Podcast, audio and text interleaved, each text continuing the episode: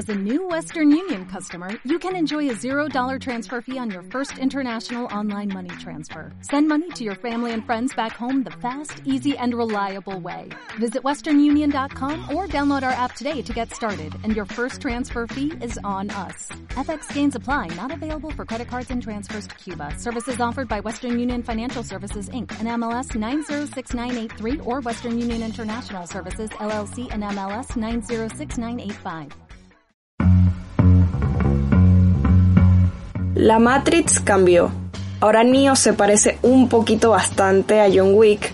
Morfeo ya no es Morfeo, o sea, sí, pero no incluyeron a Lawrence Fishburne en esta nueva entrega. Y los agentes ya no son los que imponen el orden dentro de la simulación. Ahora hay unos nuevos programas que lucen y actúan como personas comunes y silvestres, por lo que nunca se sabe en quién se puede confiar realmente.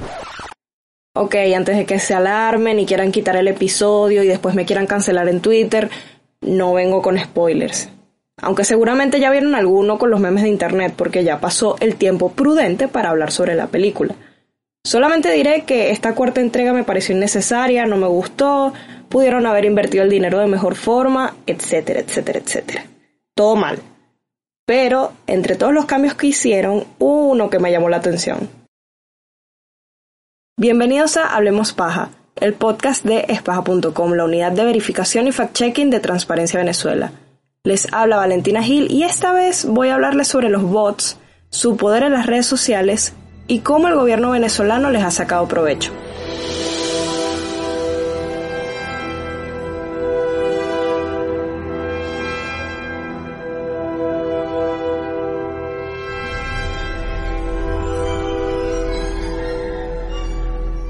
En la versión reiniciada y rediseñada de la Matrix ahora hay bots. A diferencia de los agentes, los muy conocidos agentes que podían reemplazar el avatar de una persona, los bots recurren al camuflaje para ejercer control sobre los humanos. Se ven como nosotros, pero son controlados por la inteligencia artificial. Para no levantar sospechas, viven vidas falsas entre los humanos reales. Como hay millones de bots camuflados en la nueva Matrix, el espionaje es mucho más sencillo. Incluso hay bots que manipulan a personas específicas y mantienen un control mucho más sutil, porque se hacen pasar por amigos e incluso por miembros de la familia. Y ustedes dirán, bueno Valentina, ¿a qué viene tanta habladera de paja sobre Matrix 4 si la película ni siquiera te gustó? ¿Por qué debería importarnos este tema de los bots? Bueno, esto de los bots con apariencia humana, más allá de que lo usaran para justificar la ausencia de Hugo Weaving en la película, porque sí tampoco aparece, es algo con lo que convivimos día a día en nuestras redes sociales. Entonces, tómense la pastillita roja y acompáñenme en mi perorata.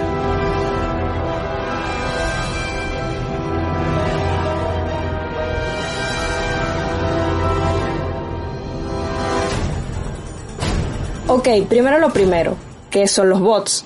Son programas que hacen tareas repetitivas, predefinidas y automatizadas.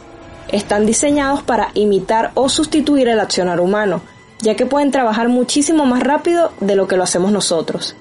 Y con esto queda demostrado que Isaac Asimov siempre tuvo la razón. Pero bueno, algunos de estos bots cumplen funciones útiles como analizar los contenidos de sitios web para evaluar tendencias, desempeñar funciones adicionales en ciertas aplicaciones e incluso jugar con los usuarios. Yo les recomiendo que prueben el Unobot en Telegram. También son una herramienta poderosa para el servicio al cliente, ya que un chatbot te puede ayudar a encontrar información de forma rápida, como nuestro compañerito Spajabot. Lo pueden buscar y hablar con él por Telegram, hacer sus solicitudes de verificación, preguntarle, mira, Spajabot, ya ustedes hicieron esto, y seguramente les responderá. Sin embargo, los bots también pueden representar una amenaza si se usan con fines poco éticos, como todo en la vida. Por ejemplo, hay personas que usan los bots para enviar correos en forma masiva, espiar a las personas, vulnerar sitios web o para cometer delitos como robo, engaños y ataques a servidores informáticos.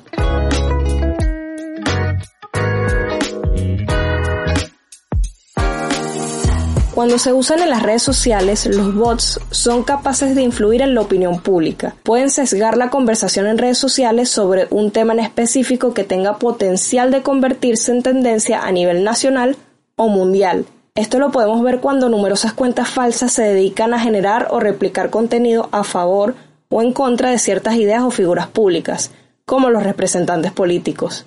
A este tipo de bots se les conoce como bots sociales. El científico de datos Lutz Finger definió los principales usos para este tipo de robots en su artículo El negocio de los bots de las redes sociales, publicado en la revista Forbes.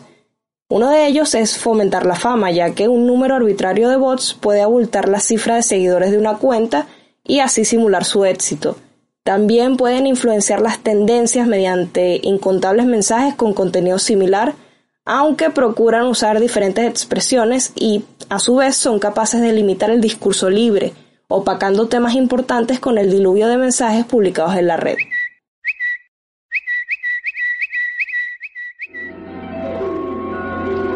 Nuestro insólito universo. En nuestro insólito universo venezolano, este fenómeno tiene el sello de hecho en socialismo, porque en tiempos de hegemonía comunicacional no puede haber espacios donde el chavismo no meta la mano. En 2017 salió a la luz un manual de acción de un ejército de trolls de la Revolución Bolivariana, cuyo fin era combatir la guerra mediática en redes sociales. ¿Sabían que en Calabozos y Dragones los trolls son clasificados como monstruos caóticos y malignos cuya única prioridad en la vida es ver el mundo arder, cueste lo que cueste y caiga quien caiga. Bueno, los de Twitter tienen un comportamiento bastante similar. Son personas dedicadas a emitir burlas, engaños e insultos a través de la web con el propósito de bloquear, desvirtuar y opacar a personas o hechos, así como de minar el ambiente digital con informaciones ambiguas y no verificadas. Como aquí todo se maneja bajo la lógica militarista, distribuían a los trolls en escuadra, pelotón, compañía, batallón y brigada. Mientras que una escuadra conformada por una sola persona podía tener a su cargo 23 cuentas en las más importantes redes sociales, entiéndase Facebook, Instagram y Twitter, las brigadas agrupaban 500 personas para que manejaran hasta 11.500 cuentas. El objetivo de estos grupos era crear cuentas, mensajes e información a favor del gobierno. También debían generar falsos positivos para confundir a la oposición y cumplir un rol incitador, acosando y atacando a los usuarios que no estuvieran de acuerdo con las ideas del chavismo.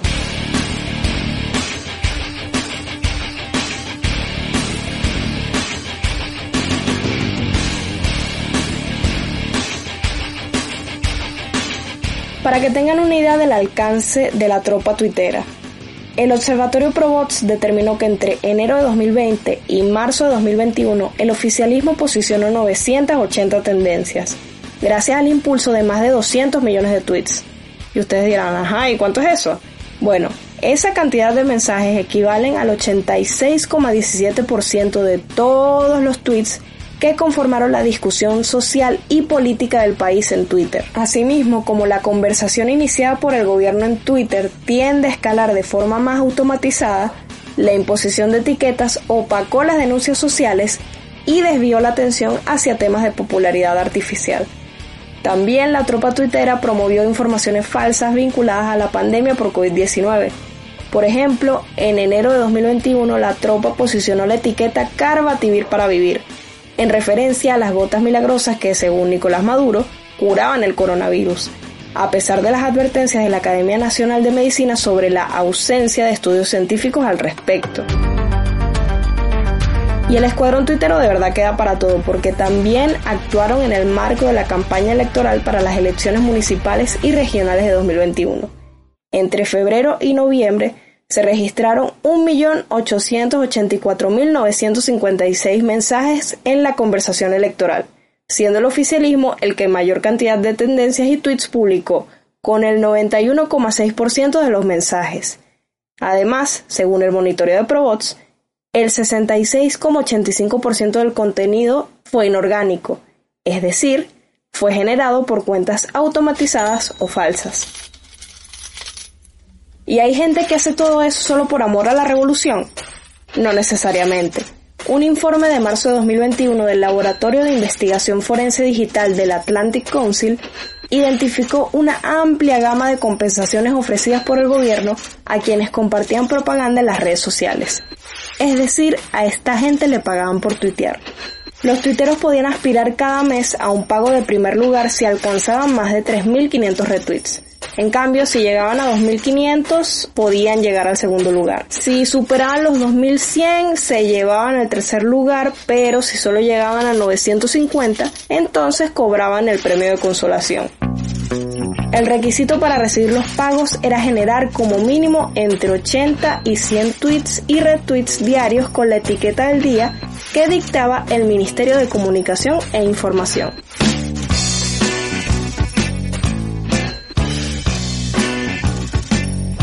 Ojo, tampoco crean que el pago era así un dineral, porque a esa gente le pagaban en bolívares. La tropa tuitera cobró sus realitos al menos durante tres años a través de la plataforma Patria, hasta que Twitter suspendió más de mil cuentas del ejército de trolls en mayo de 2021. Si se echan una paseadita por las políticas y condiciones de Twitter, se darán cuenta de que la acción coordinada para influir artificialmente en las conversaciones es considerada por la compañía como una manipulación de su plataforma. Después, a finales del año pasado, Twitter anunció más suspensiones. Casi 300 cuentas que amplificaban artificialmente en las redes los contenidos creados por el oficialismo fueron desactivadas. Y la aplicación Twitter Patria, que era por donde el sistema estatal podía hacer un seguimiento sistemático de las publicaciones, también cayó.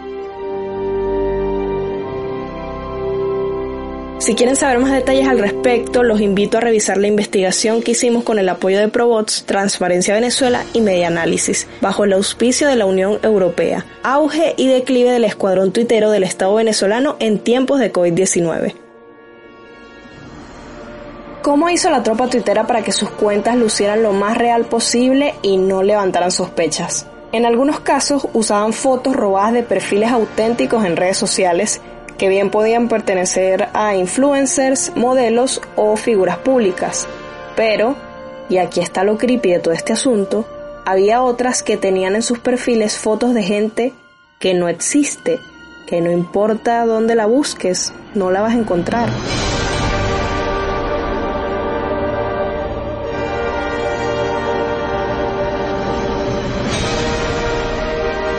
Parte de lo que nos hace humanos es nuestra capacidad de imaginar y reflexionar sobre diferentes escenarios. Eso no lo tienen las máquinas. La inteligencia artificial funciona a partir de la información que le proporcionan los programadores. No son capaces de trabajar con datos en bruto y deducir por sí solas qué es más relevante y qué no. Entonces esto por supuesto es un proceso costoso, lento y que requiere muchísima mano de obra.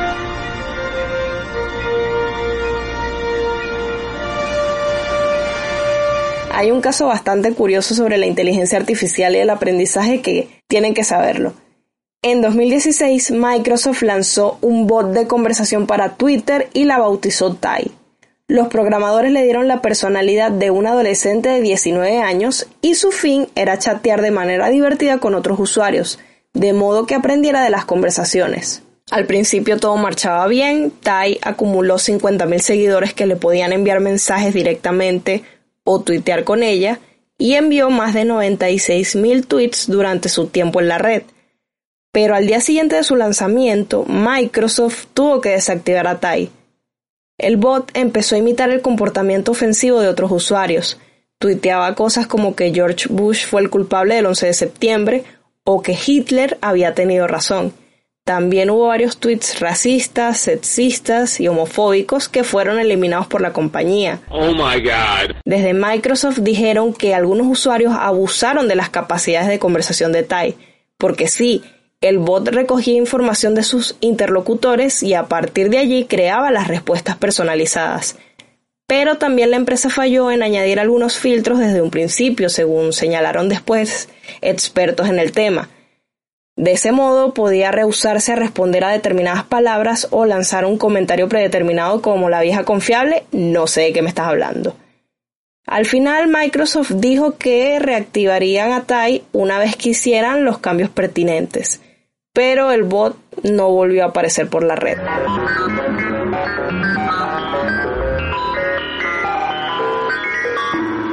Volviendo al tema, para crear un sustituto de lo que vendría a ser nuestra conciencia, el científico informático Ian Goodfellow presentó en 2014 las redes generativas antagónicas.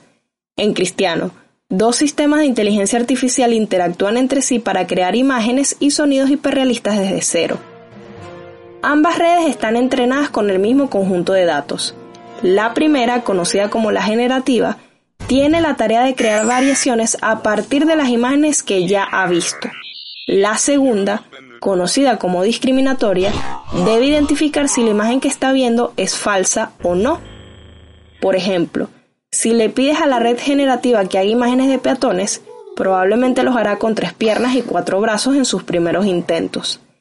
Ahí es cuando entra la otra red y le dice, mira, eso no es natural, toma tu monstruosidad de regreso y vuelve cuando tengas algo mejor. Entonces, la red generativa reajusta sus parámetros para crear nuevas imágenes de aspecto realista. Se pueden realizar cientos de miles o incluso millones de intentos antes de que la red discriminatoria acepte el resultado que le ofrece su rival. Durante todos los rechazos que se producen, la red generativa aprende y, a su vez, la red discriminatoria pierde facultades para detectar la falsificación. Aunque esta tecnología puede ayudar a que las máquinas sean menos dependientes de los humanos para aprender cosas sobre el mundo y cómo funciona, a su vez las convierte en herramientas poderosas para la falsificación digital.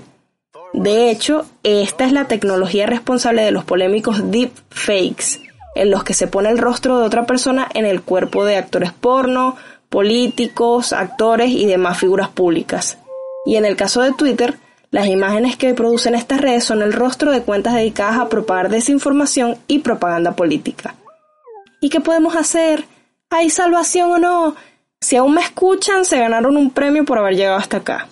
Les enseñaré cómo ver los códigos de la Matrix y reconocer imágenes falsas generadas por inteligencia artificial.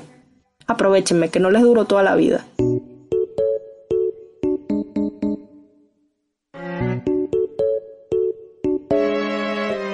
Las redes generativas antagónicas pueden tener problemas a la hora de mostrar otro tipo de elementos diferentes al rostro humano. Usualmente los fondos de estas fotos aparecen distorsionados, similares a una pintura surrealista o al sueño psicodélico de algún adicto al ácido. Y si intenta mostrar otros rostros, es aún más desastroso. Parecen criaturas sacadas del Necronomicon de Lovecraft. En cuanto a la cara, fíjense en la mirada Parece que las redes generativas antagónicas les cuesta hacer piezas que van de dos en dos, por lo cual en estas imágenes los ojos suelen ser azul celeste. Uno ve al sur y el otro al este. Y también presentan heterocromía, es decir, cada ojo tiene un color diferente. De igual modo, si ven que las orejas y los arcillos tienen alturas y tamaños diferentes, están deformes o incompletos, significa peligro. También pongan atención a los dientes. La inteligencia artificial habitualmente tiene problemas con los detalles repetitivos y semi-regulares.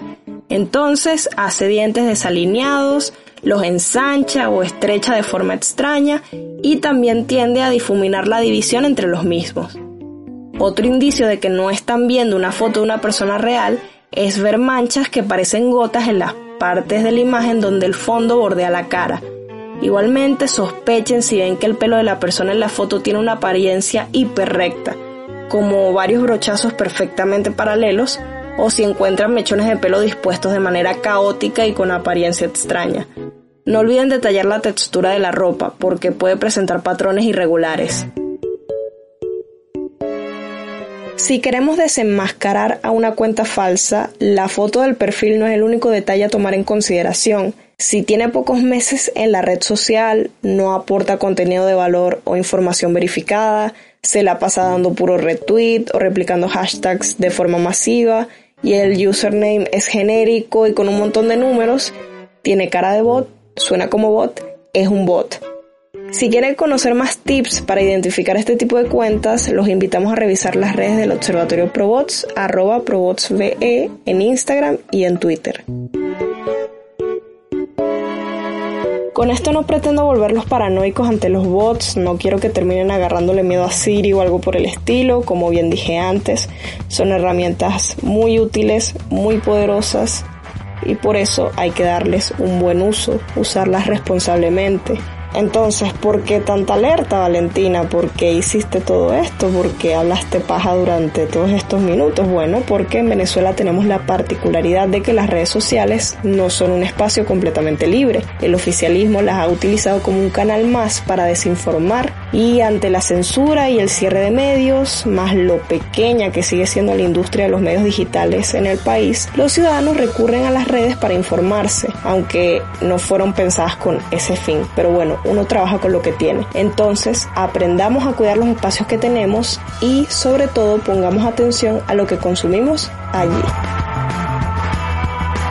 Y si tienen inquietudes sobre el contenido que les sale en redes sociales, siempre pueden consultar a espaja.com. Estamos en Twitter como arroba espajabe y arroba espajabe guion bajo en Instagram y Facebook. Pueden enviar sus solicitudes por ahí o directamente a nuestro número de WhatsApp 0424 198 1060. Les habló Valentina Gil.